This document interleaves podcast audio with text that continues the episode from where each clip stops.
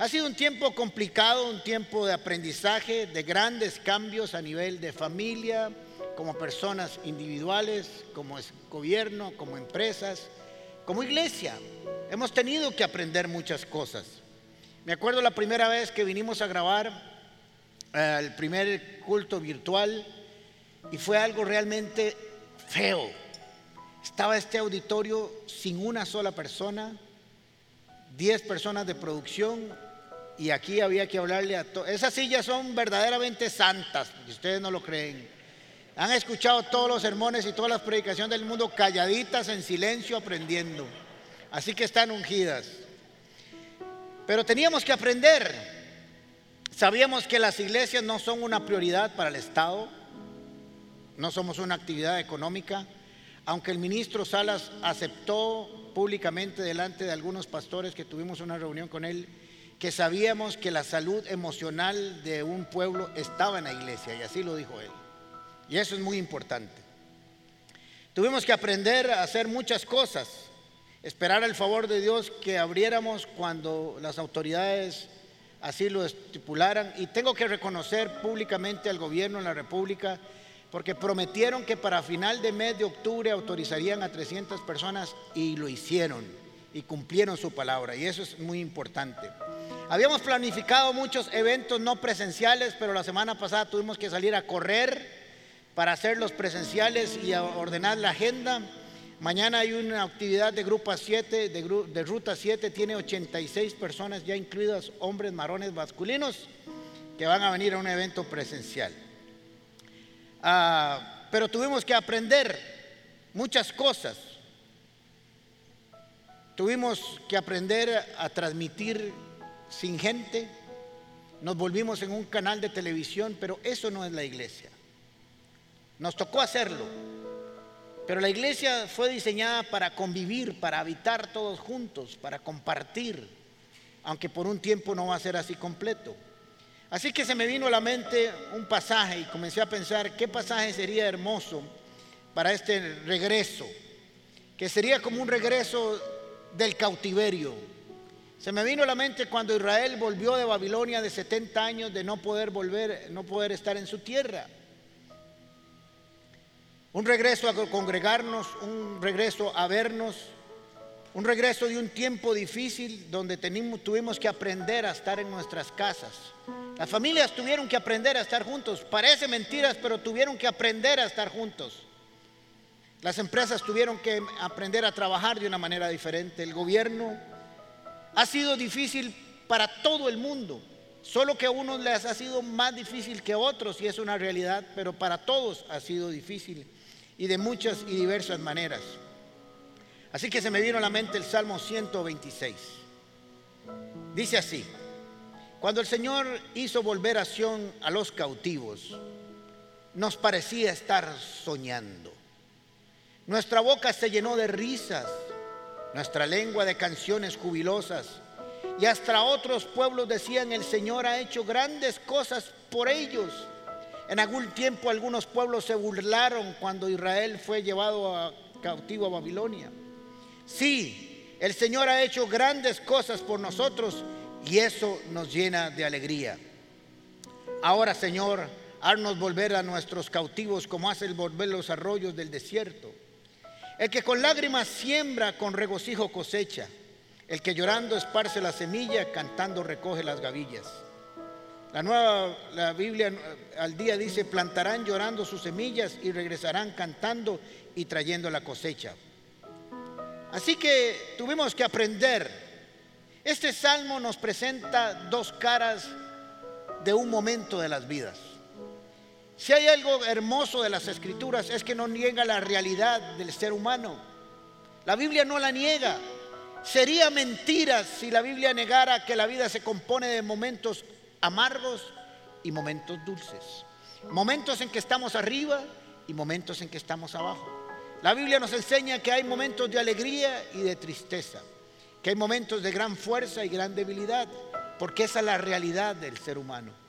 El Salmo 26 nos habla de dos elementos importantes en la vida de toda persona, que son momentos de júbilo y de alegría como los que estamos viviendo, pero también hay un tiempo para llorar, para recordar algunas cosas que esperemos que cambien todavía. Este, este contraste de emociones y sentimientos nos enseñan que Dios está con nosotros siempre. En los buenos momentos y en los que parecen malos, siempre está ahí. No es que no van a haber malos tiempos. El Señor prometió y dijo, en el mundo tendríamos aflicción, pero que no tuviéramos miedo, porque Él había vencido y que el temor no nos puede gobernar porque el amor perfecto echa fuera el temor. Así que Israel venía de 70 años de cautiverio, de exilio, de estar de alguna manera oprimidos, reprimidos, cautivados en una cuarentena de 70 años de no poder volver a su tierra. Pero nos recuerda esto dos cosas importantes. Jeremías había profetizado que Israel iría a cautiverio 70 años. Les había dicho, ustedes van a ir 70 años de cautiverio y fueron profetizados.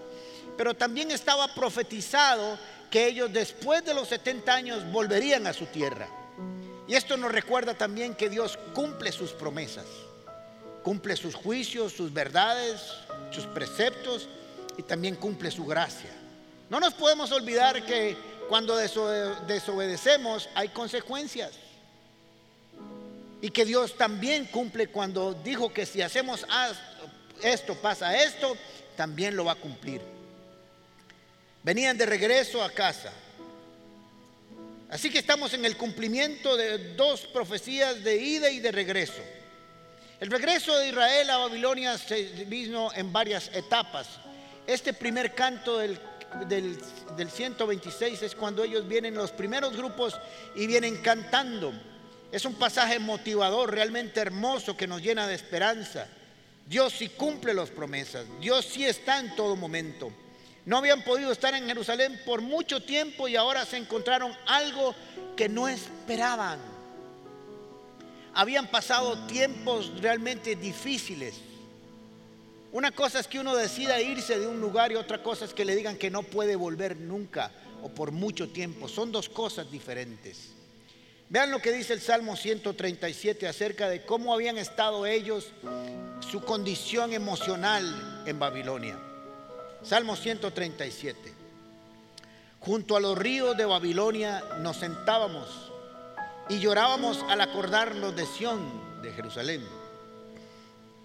En los álamos que había en la ciudad colgábamos las arpas colgaron la guitarra, colgaron el violín, colgaron el bajo, colgaron el piano, colgaron la batería. Se les fue el canto, se les fue la alegría, se les fue la ilusión.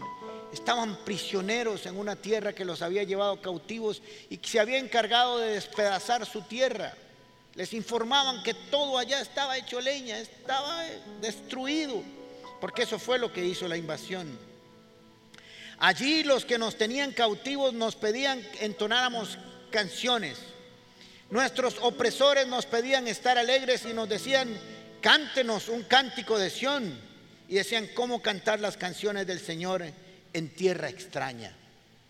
Estaban viviendo realmente un tiempo difícil. Ahora piense ustedes, después de estar viviendo esta situación, de pronto le dicen, va de regreso a su casa, va de regreso a su tierra.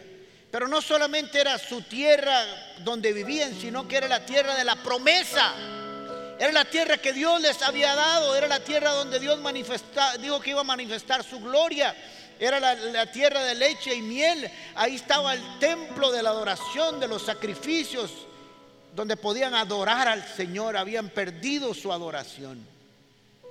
Es cierto que Dios está en todo lado y la adoración va con nosotros. Pero recuerden que en el tiempo de Israel, el tiempo de adoración estaba en el templo. Ahí se llevaba toda la actividad. Tuvieron que aprender cosas también. Aprendimos como Israel posiblemente en estos tiempos de pandemia, que la iglesia no solo se lleva aquí la actividad de la iglesia, sino que también se lleva en otros lugares. Y tal vez habíamos aprendido mal de que todo se llevaba aquí de que todo tenía que suceder aquí. Y aprendemos que hay cosas y muchas cosas que pueden y deben suceder fuera del auditorio, fuera del templo. Y aprendimos eso también. Aprendimos también que se debe realizar una actividad intensa, individual y personal en las casas. ser autolíderes de nuestra propia condición espiritual. No podemos depender de las demás personas para alimentarnos espiritualmente. No podemos depender de otras personas. Y eso también es cierto. Se cerraron los templos y abrimos muchos grupos paz. También es cierto. Tenemos en grupos paz casi mil personas congregadas todas las semanas en los grupos pequeños. Y eso también es cierto. Y muchas otras cosas son ciertos. Nos volvimos un canal de televisión, una producción de contenido espiritual. Y eso está bien. Tuvimos que aprender y aún en tiempos difíciles como los que hemos pasado económicamente para, para todo el mundo, tuvimos que comprar una cámara nueva porque había que producir mucho, a veces no se podían grabar cosas porque una cámara estaba por allá, otra cámara estaba por allá, otra cámara estaba por allá, unos andaban haciendo esto, otros andaban haciendo aquello. ¿Y esto por qué no se ha grabado? No hay. Bueno, eh, a comprar. Llamamos al que nos provee las cámaras y le dijimos, tiene una opción, o nos vende la cámara o nos da seis meses para pagarlo. Y pídale a Dios que nos acompañe y la trajeron.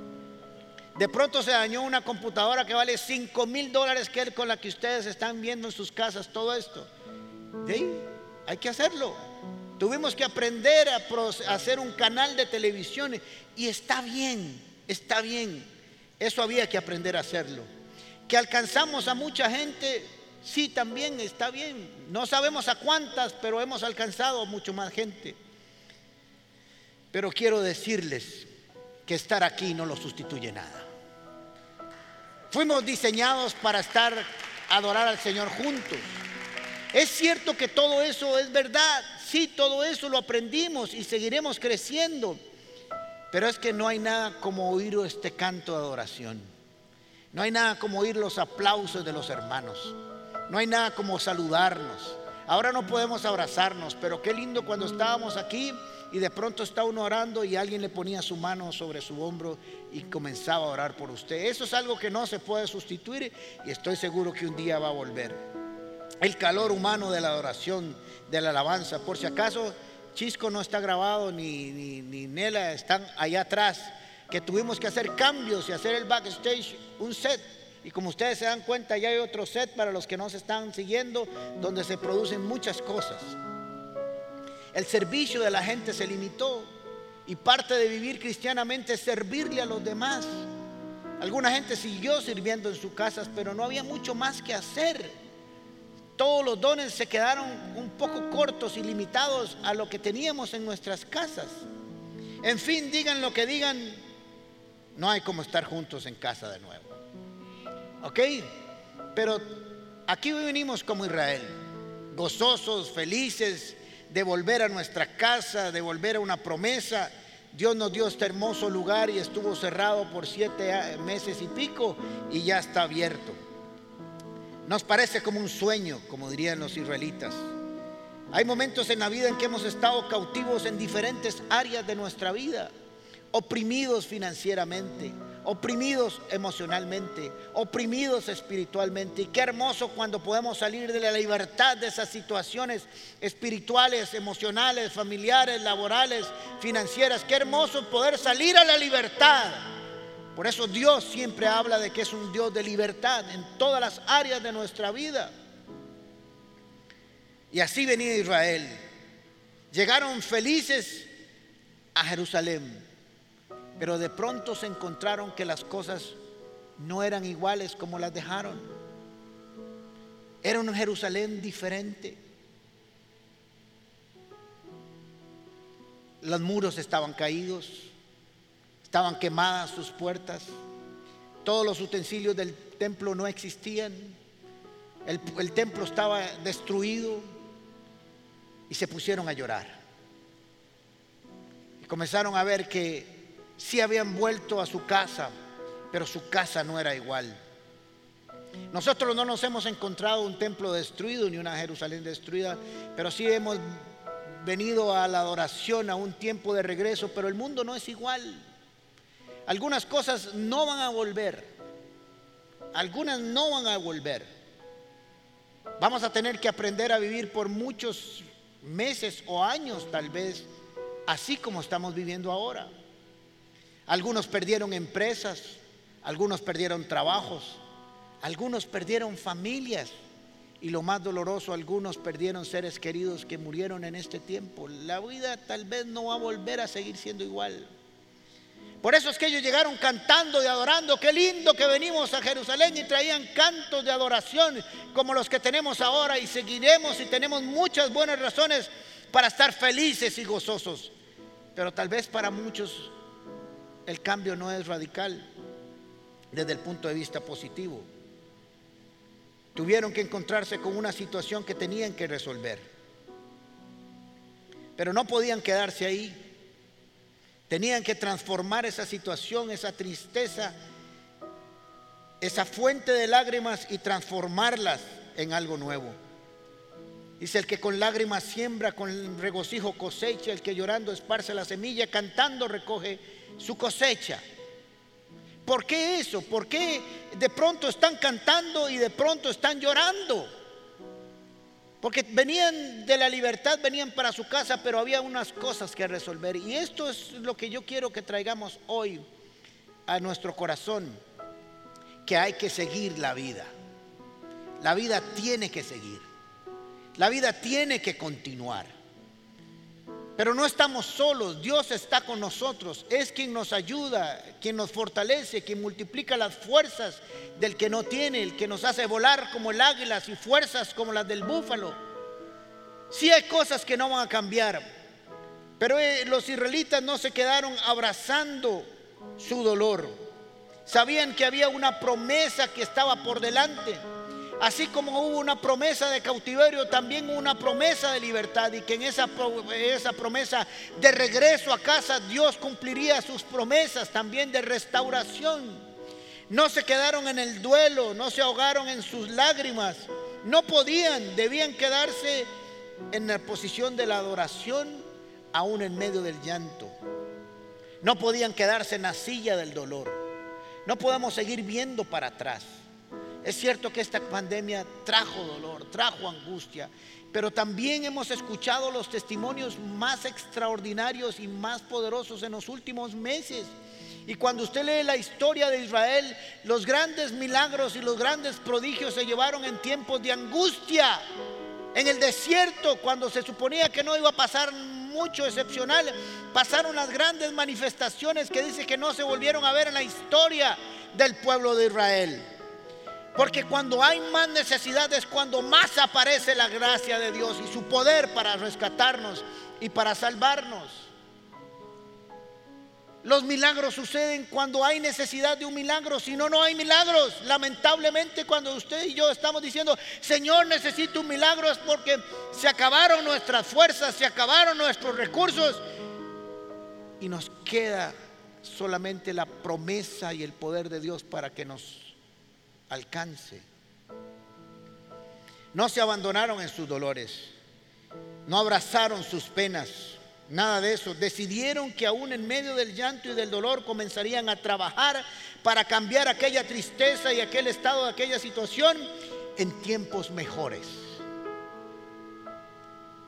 Empezarían sabiendo que Dios estaba con ellos y que Dios es un Dios de restauración. Y dijeron, señores, esta no es la tierra que esperábamos volver, pero sí la podemos volver en algo extraordinario con la ayuda de Dios. No sé qué ha pasado en tu vida. Conozco algunos testimonios de algunas personas que nos han contado y no sé qué ha pasado en la vida de todos, pero sé que algunos la han pasado muy duro, pero quiero decirte que no te puedes quedar ahí en ese dolor, no te puedes quedar ahí en esa pena, no te puedes quedar sentado en la silla de la depresión, de la angustia, en el dolor, como Israel cantó de regreso, pero sabía que había todavía muchas cosas que vencer y dijeron, nada, vamos a arar de nuevo. La tierra estaba dura, 70 años sin trabajarla, sin ararla. Fue parte de la razón por la cual ellos se fueron al cautiverio porque no dejaron descansar la tierra. Había que procesarla, había que suavizarla para volver a sembrar, pero dijeron, si vamos a empezar a arar, empecemos de una vez. Si vamos a empezar a cavar, cavemos de una vez. Si vamos a sembrar, sembremos de una vez. Vamos a trabajar aunque sea llorando. Vamos a trabajar aunque sea gimiendo. Pero veremos la gloria de Dios después de que sembremos la semilla de la esperanza. No se quedaron sin hacer nada. Lloraron sí, pero tomaron su cesta de semillas. La iglesia en medio de todas las circunstancias a través de la historia siempre tiene una semilla que es la palabra de Dios. Una semilla de esperanza, una semilla de restauración. Y la iglesia tiene que seguir sembrándola de cualquier manera. Aunque le cerraron los templos, nos cerraron los templos y muchas otras cosas más, teníamos que seguir sembrando la semilla de una u otra manera. Y la vamos a seguir sembrando y la vamos a seguir esparciendo y la vamos haciendo aún en medio del llanto y del dolor. Su vida, no sé si has perdido tu trabajo, tu empresa o cuál es la situación que estás, pero tenés que agarrar un canasto, una cesta de las semillas de esperanza que Dios puso y sus promesas y comenzar a sembrar, aunque sea llorando, aunque sea llorando. Los israelitas decían, aunque sea llorando, el que siembra con llanto también, con ese llanto recogerá en algún momento. Tienes que seguir. La vida no se acaba aquí. La vida no ha terminado. Dios es un Dios de restauración. Sabían que la única forma de salir adelante era sembrar, era luchar, era continuar, era confiar en la promesa de Dios. Miren lo que dice Jeremías 30, que también profetizó el cautiverio y el regreso. Aunque te han llamado la despreciada, y aunque dicen esta acción la que, de la que nadie se acuerda, yo te devolveré la salud y sanaré tus heridas. Y vengo a hablarle a muchos de los que nos están viendo ahora por internet y de los que están aquí, decirles que tal vez has pasado un tiempo difícil, que tal vez has pasado un tiempo de llanto, que tal vez han pasado cosas en tu vida que no entiendes y no comprendes. Pero quiero decirte que aunque muchos no se han acordado de ti, Dios te dice hoy, yo sí me acuerdo de ti te devolveré la salud y sanaré tus heridas. Esa es la promesa de Dios. Tal vez algunos tienen grandes heridas. Algunas cosas ya no volverán nunca más. Pero Dios siempre tiene cosas nuevas para nosotros. Después del incendio de Chicago, de la ciudad de Chicago en el año 1871, varios meses después se encontró un cartel entre algunas ruinas que decía lo siguiente, todo se ha perdido, menos la esposa, los hijos y la esperanza. Con lo que tengamos, mañana se reanudarán las actividades como de costumbre. Qué impresionante. Alguien escribió eso al día siguiente de que se le quemó su casa y perdió todo y dijo, todavía me quedan algunas cosas con las que puedo trabajar, mi esposa, mis hijos y la esperanza. Y la esperanza, por si acaso, nunca avergüenza. En la iglesia seguiremos tomando la comunidad paz, la cesta de la semilla de la palabra, la cesta de la semilla de la esperanza, la cesta de la semilla de la fe.